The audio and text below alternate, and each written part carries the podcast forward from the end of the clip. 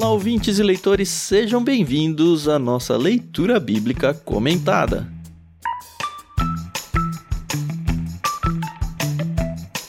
Eu sou o Thiago André Monteiro, arroba Vulgutan. Estou aqui com uma moça que eu acho que eu esqueci o nome dela faz tanto tempo. E um outro cara aqui que tem um cabelo enroladinho aqui também. Era Rogério, não era? É. ai, ai, esse tem cheio de graça, né?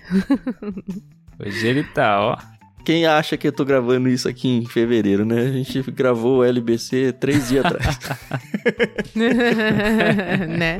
Eu tô aqui com a Carol Simão e com o Ricardinho pra gente continuar no livro de Oséias. Hoje é a vez do capítulo 6. Tudo bem com vocês? Oi, pessoal, tudo bem? Pois é, 2023, né? É incrível como a edição ela faz milagres, né? Porque a gente tá viajando no futuro. Exatamente. A Carol já tirou férias antes de tirar férias uma vez aí recente, não foi, Carol? Né, exatamente. E aí, gente? Prazer estar aqui com vocês de novo. Já me chamaram de Rodrigo, hoje me chamaram de Rogério.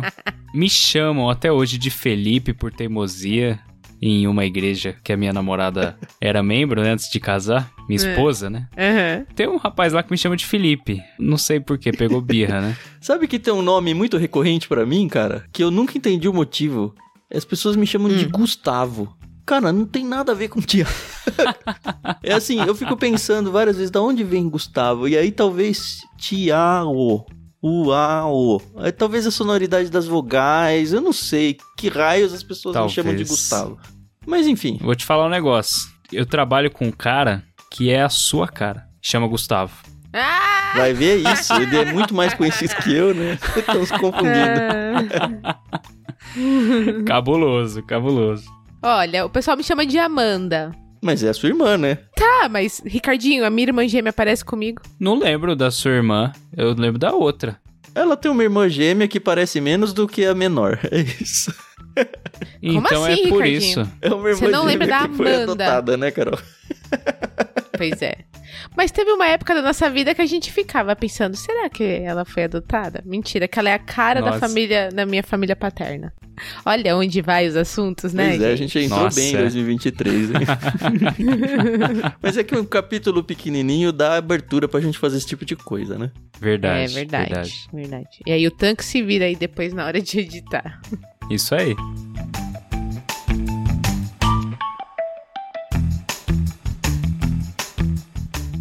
Bom, a gente tava com saudade de vocês. Espero que vocês, ouvintes, também estejam com saudades de nós e que mate essa saudade e que renove os votos para seguir aqui no LBC ao longo de 2023. Gostaria de lembrar todos vocês que já está rolando lá no nosso Discord a leitura coletiva da Bíblia esse ano. Então, mesmo que você não tenha começado ainda, vai para lá que ainda dá tempo ou pega na metade, perde um ou dois livros bíblicos, não tem problema nenhum.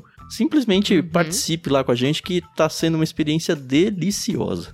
Tem link na descrição aí ou acessa bit.ly barra leitura coletiva que vai jogar você para dentro do Discord. Talvez seja um aplicativo novo para você instalar aí, mas com certeza vale muito a pena. Lembrando que você vai gastar zero reais fazendo essa leitura com a gente. Então é só você ir lá, tá bom?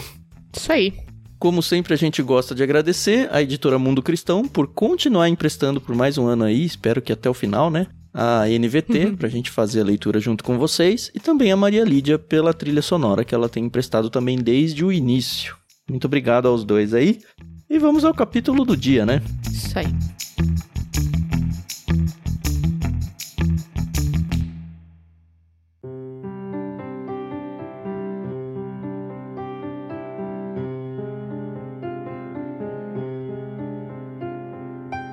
Hoje um capítulo curtinho, como a gente já falou, são 11 versículos e a gente vai fazer a leitura em duas partes. Na primeira, a Carol vai fazer a leitura do verso 1 até o 3 e aí do 4 até o final, Ricardinho vai nos abençoar com a sua potente voz aí. Sua vez, Carol. Tá bom, então vamos lá, pessoal. Limpem as gargantas. Primeira leitura oficial do LBC de 2023, ó. Nossa. Que grande coisa, né? vamos lá. Oséias 6.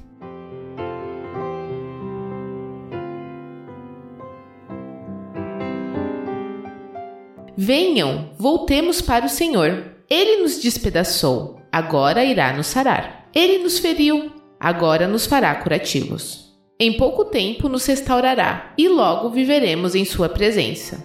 Ah, como precisamos conhecer o Senhor! Busquemos conhecê-lo. Ele nos responderá, tão certo como chega o amanhecer ou vem as chuvas da primavera.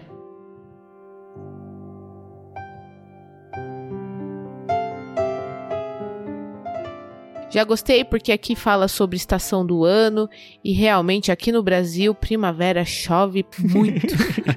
Eu acho que é um bom momento pra gente fazer a ponte de como a gente largou lá o livro de Oséias no ano passado, né?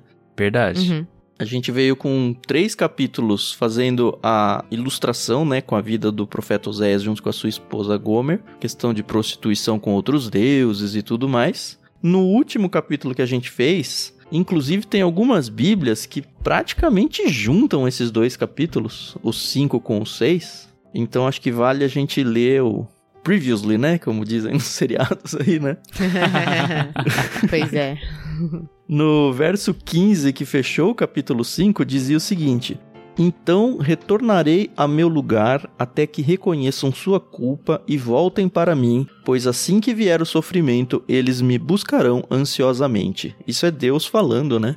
E dando uma mensagem Uhum. de esperança, como a gente já falou no último episódio. Se você não lembra, acho que vale a pena ouvir novamente, pelo menos o final. E a gente deixou essa porta aberta para o capítulo 6, falando: Ah, agora vai vir o arrependimento. Eu, quando entrei na leitura desse capítulo, que praticamente troca o, a voz aqui, né? Antes é Deus falando, e a gente entra no capítulo Uhum. 6 com o povo clamando: Venham, voltemos para o Senhor, ele nos despedaçou, agora irá nos sarar. Assim, pessoalmente, de verdade, assim, eu me enchi de alegria que eu falei: Puxa, parece que o povo, enfim, abriu seus olhos, né? E parece muito até o verso que a Carol leu. Só que aí eu sempre faço a Uhum. leitura preparatória para os nossos programas, comparando versões, né? E olha só, eu vou de novo aqui na Almeida atualizada. Ela inclusive faz a quebra de subcapítulos trazendo 15 para dentro disso. E aí me deu uma desanimada. olha só. Irei e voltarei para o meu lugar até que se reconheçam culpados e busquem a minha face. Estando eles angustiados, cedo me buscarão, dizendo. E ele termina o capítulo 5 assim, com um dizendo dois pontos. Vinde e tornemos para o Senhor, porque ele nos despedaçou. Enfim, o texto é muito similar ao que é a NVT. Mas na, na atualizada, na Almeida, ele dá muito a entender, e eu acho que de fato é isso, que é Deus falando, olha, vocês vão dizer isso. Então, é meio que o próprio Deus dando o discurso que estará na boca deles lá na frente, não que de fato foi Uhum. o discurso na boca deles. Aí eu falei, ah, que peninha.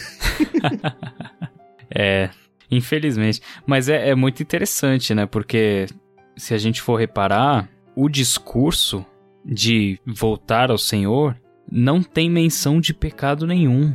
Eles não sabem do que eles têm que se arrepender. Eles sabem que eles têm que voltar, Uhum. né? E começar a buscar o Senhor e conhecer o Senhor. Mas eles não têm que se arrepender nesse processo. Eles não Uhum. têm que confessar os pecados. Eles fazem todo um discurso sem mencionar nenhum dos pecados deles, sem se humilhar, sem esse tipo de coisa que é o procedimento, pelo menos o procedimento comum para você se voltar Uhum. pro Senhor, né? Processo do arrependimento. Não tem. É, a impressão que dá é que eles simplesmente estão sofrendo.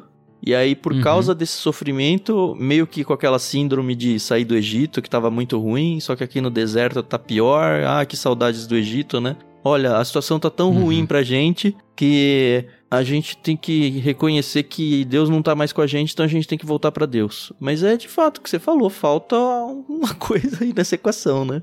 Exatamente. Lembra até um trecho, eu sempre falo de Malaquias, né? Porque é o profeta que eu li, mais li até hoje. E li e reli, né? Uhum. Por causa dos trabalhos do seminário. Uhum. Mas tem um trecho que ele. O povo, ele chora porque eles fazem as ofertas e os sacrifícios e o Senhor não aceita. E eles choram e levantam clamor por causa disso. Uhum.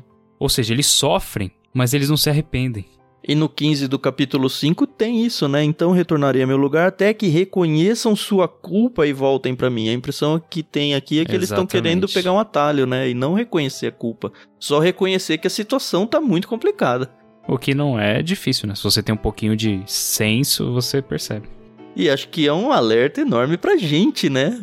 Porque, assim, numa educação de filhos, que é, um, acho que uma comparação bem óbvia pra todo mundo, enfim, que tem filhos. Quando você pune com um castigo, aí o seu filho fala: Não, não, não quero ficar sem videogame, pai, não sei o que, vem te agradar e vem não sei o que, vem se desculpar, mas você percebe que é uma desculpa porque eu vou ficar sem o videogame, sabe? Não é porque Uhum. eu entendi o que eu fiz de errado e tô triste com o meu pecado e essa parte faltou, né? Exatamente. No entanto, parece que é um negócio que Deus espera, né? Que as pessoas o entendam como o verdadeiro Deus, porque aqui a gente não pode deixar de fora do contexto que acaba sendo uma briga por quem é o meu Deus em relação ao povo, né? O povo falou: "Não, eu vou atrás dos deuses cananeus e tal". E aqui é Deus Uhum. falando na voz deles, né? Não, quando vocês perceberem que o Deus que vocês escolheram nem deuses são, só vai restar a mim para vocês voltarem. E a impressão que dá é que de fato Deus estará esperando de braços abertos, porque enfim eles me reconheceram como o verdadeiro Deus. Mas é só uma impressão, né? Porque o que vem a partir do verso 4 em diante, putz grilo. É. Mais uma bronca.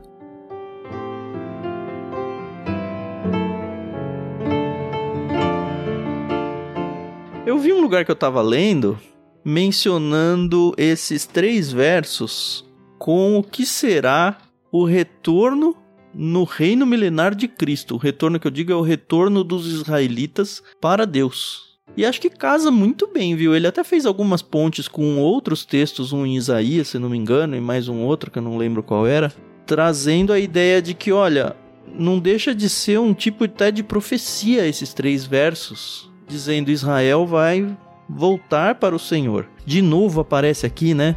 O verso 3, né? Ah, como precisamos conhecer o Senhor, busquemos conhecê-lo. Uhum. Um outro texto ainda que eu estava lendo sobre contextos do Antigo Testamento. Eu achei que trouxe muita luz para mim isso. A ideia nossa hoje de dizer que conhece alguém, a questão é, a gente precisa conhecer o Senhor, né? Uhum. é saber a respeito. É um conhecimento quase acadêmico, é conhecer informações a respeito de.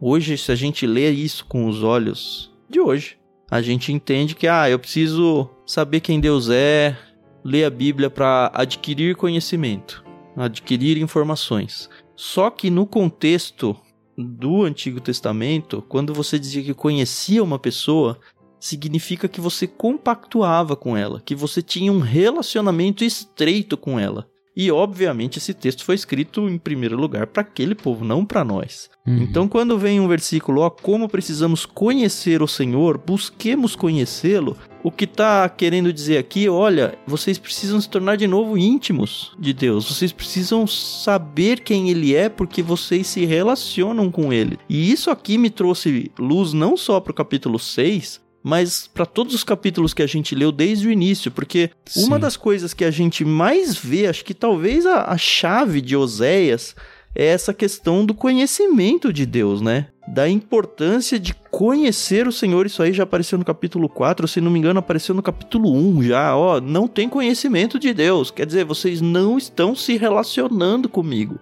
Aí que tá a raiz do problema. Então, se a gente recuperar o significado correto do conhecer a Deus, traz para nós hoje em dia uma lição muito importante que olha, muito mais do que saber quem Deus é pela informação que a Bíblia nos traz, a gente precisa se relacionar com ele para que a gente volte a ficar próximo assim, para que as coisas sejam resolvidas espiritualmente. Isso aí é importante e fica mais claro ainda no próprio versículo, né? No próprio texto aí no versículo 3, quando eles dizem: Ele nos responderá tão certo como chega o amanhecer ou vem as chuvas da primavera. Eles sabem que Deus é misericordioso, que Deus no pacto já tinha declarado o amor dele por Israel. Então, na letra eles conheciam, né? né? Mas no relacionamento íntimo, como você mencionou, não, não tinha esse conhecimento.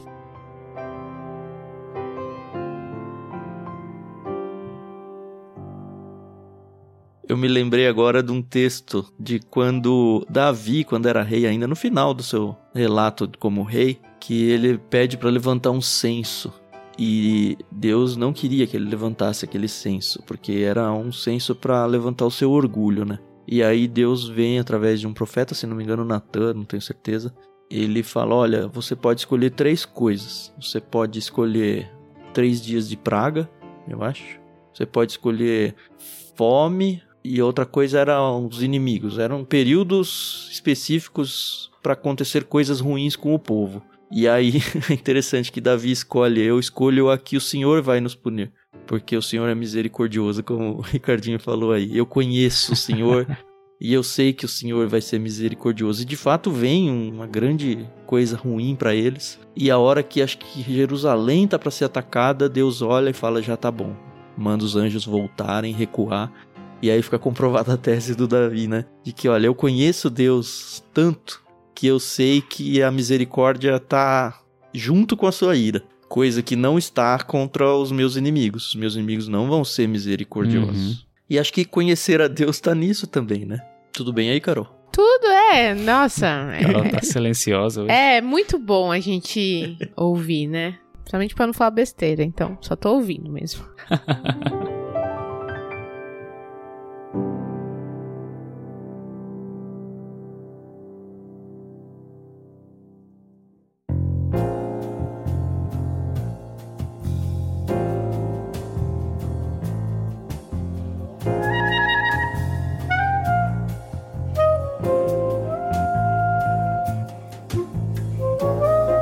virar pro próximo trecho? Vamos. Vamos. Então, do 4 até o final, Ricardinho, sua vez. Vamos lá.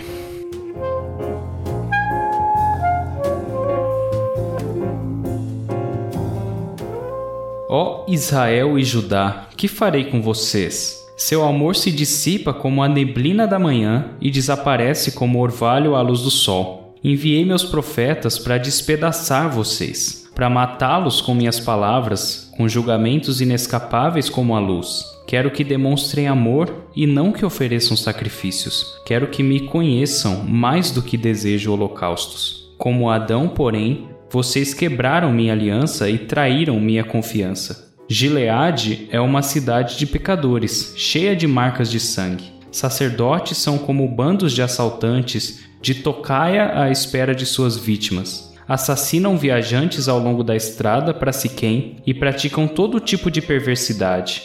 Sim, vi algo horrível em Efraim e em Israel. Meu povo se contaminou prostituindo-se com outros deuses. Ó Judá, uma colheita de castigo também espera por você, embora eu quisesse restaurar a situação de meu povo.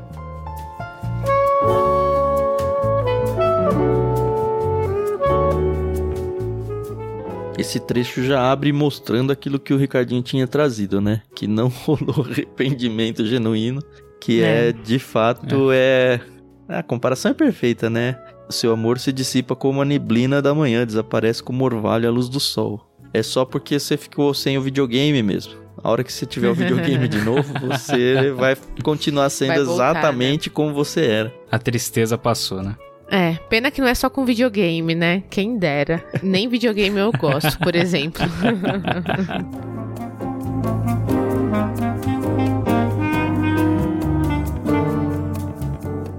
Mas a linguagem é muito forte, né? Aham. Uhum. Enviei meus profetas para despedaçar vocês, para matá-los com as minhas palavras, de, de tão forte que é, né? Essa menção aos profetas não necessariamente é uma menção restrita ao profeta Oséias ou a Amós, por exemplo, que é mais recente ali, ou a, por exemplo, só Isaías, Jeremias, mas aos anteriores, desde o início, desde Moisés. Sim, ele vai tirar Adão da manga aqui agora, né? Uhum. Exato, embora haja alguma discussão aí, né? Mas é interessante isso. Os profetas estão sempre falando a Israel desde o início. Uhum. E eles são como a neblina da manhã. Ele aqui mesmo cita o próprio Adão, né, que quebrou a aliança, né? E como a gente faz isso, né, diariamente. Inclusive, depois quando ele cita Gileade, que é uma cidade de pecadores cheias de marcas de sangue, é porque era uma cidade conhecida, né, pelos seus homicídios, né? Uhum. Bem diferente de uma cidade chamada Gileade que a gente leu há alguns meses dentro do Ictus. Eu não sei se é muito diferente não, viu? Porque lá teve bastante questão da É esse do livro, tá? Não misturem com a Gileade É. da, da Bíblia. Bastante coisa com a escravatura e tal, né? É. Eu fiquei me perguntando se tinha algum paralelo com essa Gileade, mas não consegui chegar a nenhuma conclusão, não. Mas o livro é bom, hein? É, o livro é bom. Aliás, desculpa aí o parênteses de novo, vou fazer mais um aqui. Existe uma série chamada O Conto de Aya, que é uma série muito interessante e ela se passa em Gilead e tem tudo a ver com essa questão bíblica. Gileade bíblica. Não sei se é essa Gilead que fala aqui em Oséias, mas o nome da cidade é Gilead. E eles têm muitas é, inserções bíblicas dentro da série barra livro. Hum. Eu não sabia que tinha série, não. Sei que é um livro e é bem famoso, assim. Aham, Pessoas dizem muito bem dele. sim. Fecha parênteses. Enfim.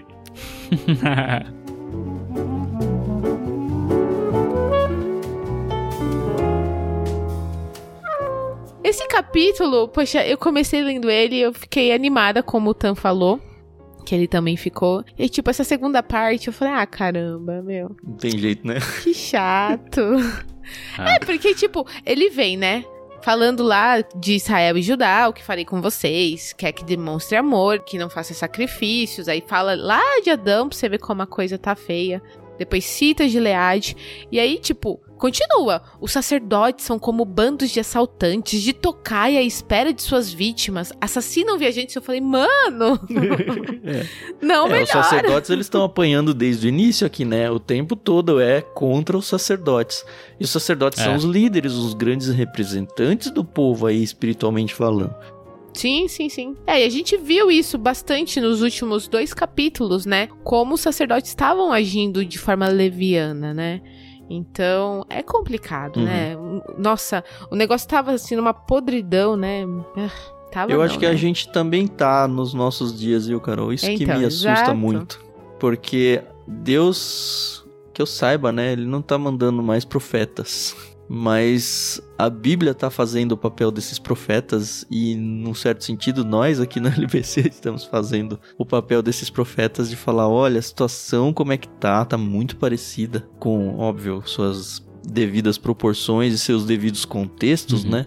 Mas Uhum. o princípio que rege por trás de toda essa sujeira tá aí. Sim. Tá aí. Eu sei que tem um talvez um atenuante no sentido de que Israel era o povo de Deus. E se a gente for olhar hoje Brasil, não tem lugar nenhum dizendo que Brasil é o povo escolhido de Deus. Então talvez o olho de Deus estivesse com um carinho espiritual diferente sobre Israel. Agora, dentro do Uhum. Brasil, existe o povo de Deus chamado igreja. E o que me preocupa muito, mas muito mesmo, é que não é verdade que esse discurso só cola com o pessoal que tá fora da igreja.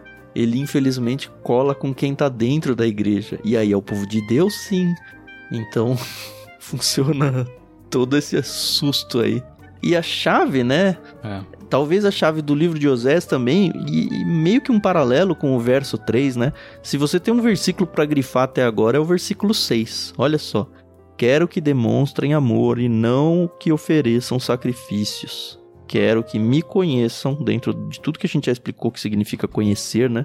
Mais do Uhum. que desejo holocaustos. Hoje a gente não faz holocaustos, hoje a gente não faz sacrifícios, mas hoje existe um negócio chamado oração, existe um negócio chamado jejum, existe um negócio chamado ofertas e dízimos, que pode claramente tomar o lugar desses sacrifícios e holocaustos. E a gente já falou bastante Uhum. sobre isso, mas eu fico sempre meio preocupado quando a gente vai gravar Oséias, no sentido de que, puxa, eu termino de estudar o capítulo e falo, mas a gente já falou tudo isso.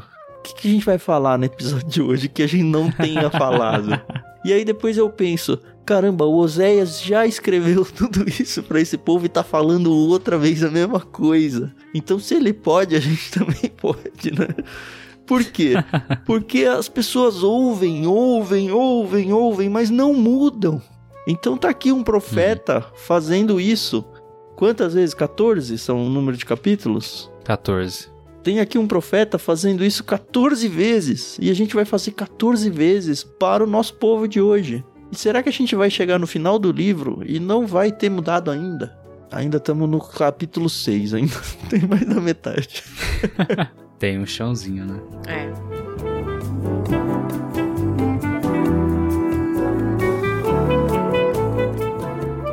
Já no finalzinho do capítulo, a gente tem de novo aquele Efraim aparecendo, né, em lugar de Israel. Se bem que no texto Sim. acaba mostrando os dois, né? Vi algo horrível em Efraim e Israel, mas é, é meio que intensificando o discurso pro mesmo povo. Uhum. E quando ele muda no último versículo para Judá, a gente já viu que Judá tá entrando pelas beiradas, né? Igual um bom mineirinho, né?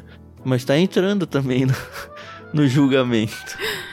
Inclusive, eu vi um outro comentarista dizendo que Judá, num certo sentido, dá a impressão de que estava se vangloriando em relação ao julgamento que estava sendo proferido contra Israel. É meio, de novo, usando mesmo a ilustração da bronca, né? Quando você tem dois filhos, e aí você tá dando bronca em um, dando bronca em um, e o outro tá ali do lado, quase rindo pela bronca do outro, aí você fala, e você fica quieto que daqui a pouco a conversa é com você, sabe? É com você, é. É. Uhum. É meio isso, né? Questão de tempo. Sim, sim. Aqui ele volta também a falar sobre a prostituição, que a gente também conversou sobre isso no capítulo passado, né? Que a prostituição com os ídolos é realmente é, é aquela traição para com Deus, né? Então, deixei de cultuar ao único e verdadeiro Deus e eu tô entregando ali minha vida pra quem não presta, né? Basicamente é isso. De novo, Deus quer o nosso coração, porque quando ele tem o nosso coração, ele nos tem por inteiro, né? Uhum. Exato.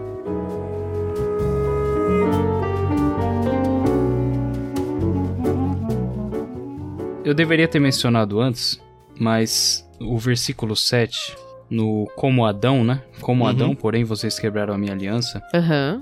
Algumas versões traduzem isso daqui diferente. É, eu vi isso também. Pra esclarecer pro pessoal, né? Às vezes traduz como os homens, ou então compreendendo Adão como Adã, na verdade, né? uma cidade, que é mencionada em Josué, capítulo 3, versículo 16.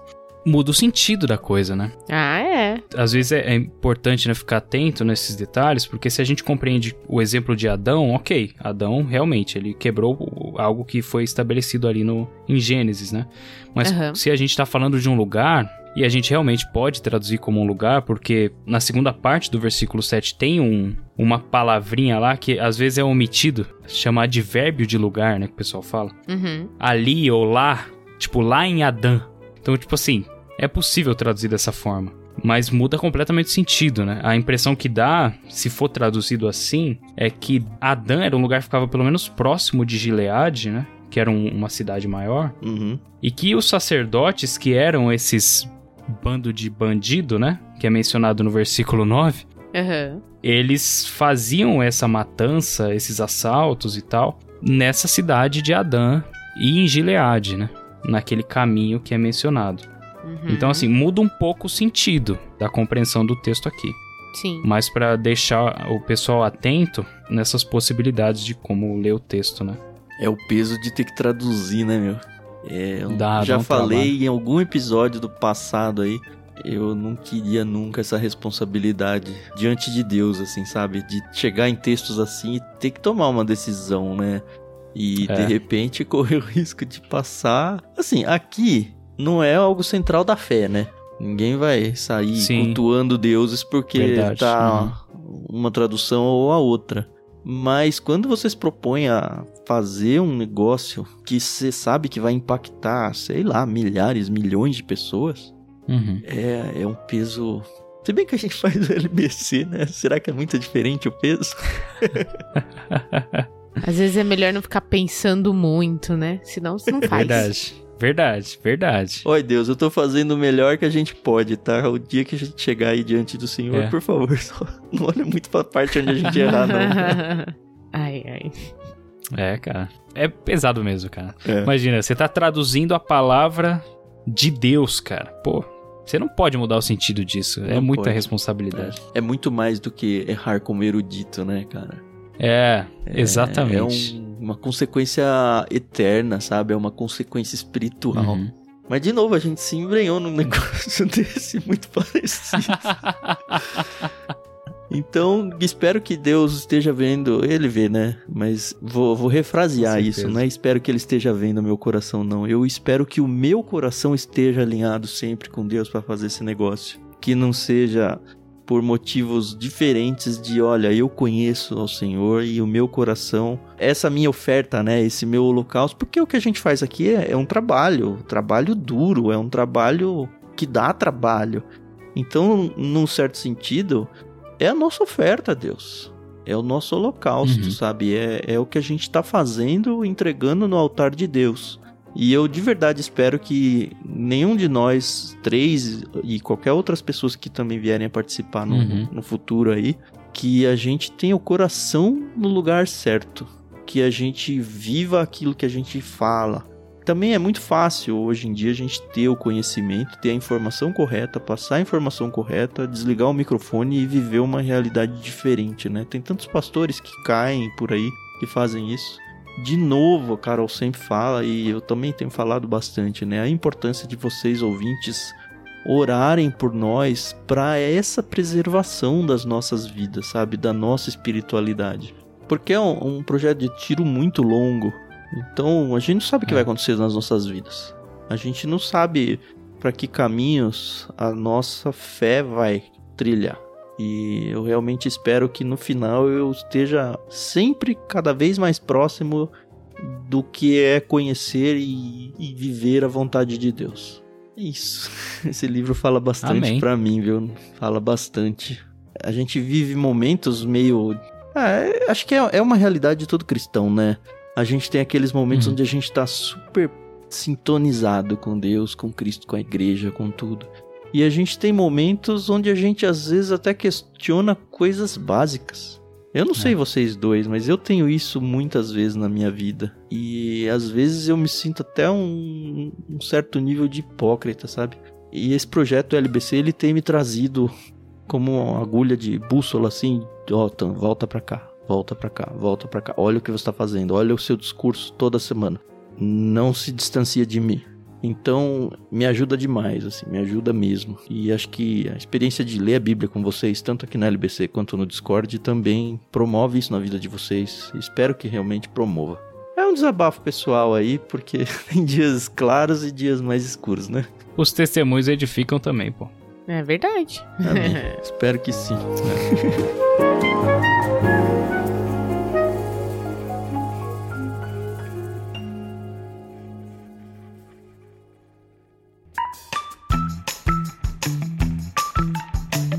Tá bom, foi um capítulo mais curtinho. Lembrem-se de nós quando você receber o seu salário, para você abençoar as nossas vidas também. A gente precisa muito do, do apoio financeiro de vocês. Se o que a gente faz aqui tem valor para vocês, demonstra isso fisicamente. A gente precisa ganhar apoiadores para que esse projeto continue, tá bom? Conheça o projeto como um todo, né? Lá no Catarse. Só acessar catarse.me barra ictus. E se fizer sentido para você, abençoa a gente financeiramente, porque é difícil também essa área, viu? É bem difícil. E a gente realmente precisa para continuar produzindo com qualidade e pagando as nossas contas, os nossos boletos. A gente tem aberto muito da nossa agenda diária de trabalho para conseguir produzir esse conteúdo e você pode fazer parte disso também junto com a gente. Então, entra no barco junto com a gente, sabe? Enquanto a gente está estudando e gravando, não fica só ouvindo passivamente aí, não. Seja ativo no envolvimento financeiro com a gente, seja ativo na divulgação desse projeto para outras pessoas, sabe? Participe trazendo outras pessoas para viver essa experiência bíblica junto também. É isso. Semana que vem a isso gente aí. volta. Obrigado, Carol. Obrigado, Ricardinho. E agora ânimo renovado, né, para 2023, que seja um ano muito abençoador para todos nós. Amém. Amém. Obrigada, pessoal. É um prazer estar aqui com vocês. E a gente se ouve aí no próximo episódio. Até mais. Valeu, gente. A gente se vê aí no capítulo 7. Deus abençoe a todos.